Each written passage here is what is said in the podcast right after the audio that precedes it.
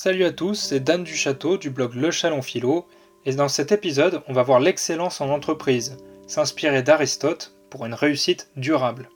La citation.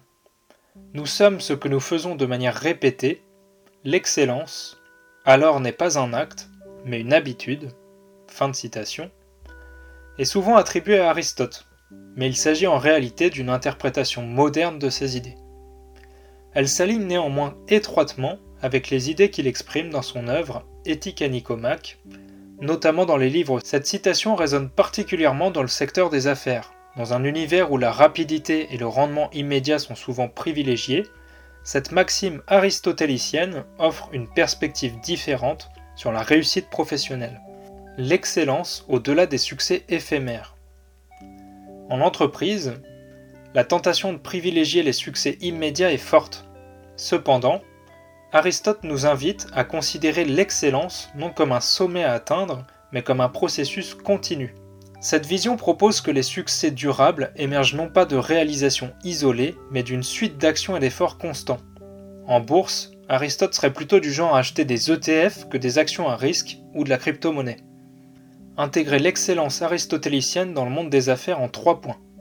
L'excellence est un cheminement et ce chemin passe par l'apprentissage continu.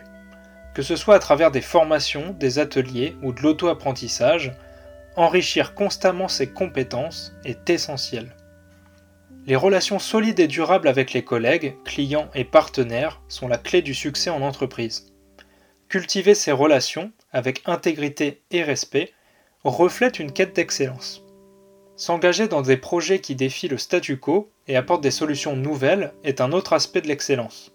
Cela nécessite courage et persévérance, des qualités que valorisait grandement Aristote. Votre voie vers l'excellence. L'excellence aristotélicienne en entreprise n'est pas une destination, mais un voyage. Elle se construit jour après jour, à travers chaque décision, chaque action. Elle demande de la réflexion, de l'engagement et une volonté de se surpasser. Comment pouvez-vous intégrer la philosophie d'Aristote dans votre trajectoire professionnelle?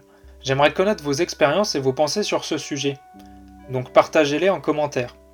Si cet épisode vous a plu, vous pouvez me soutenir sur Patreon et vous aurez en retour du contenu exclusif. Ciao les esprits libres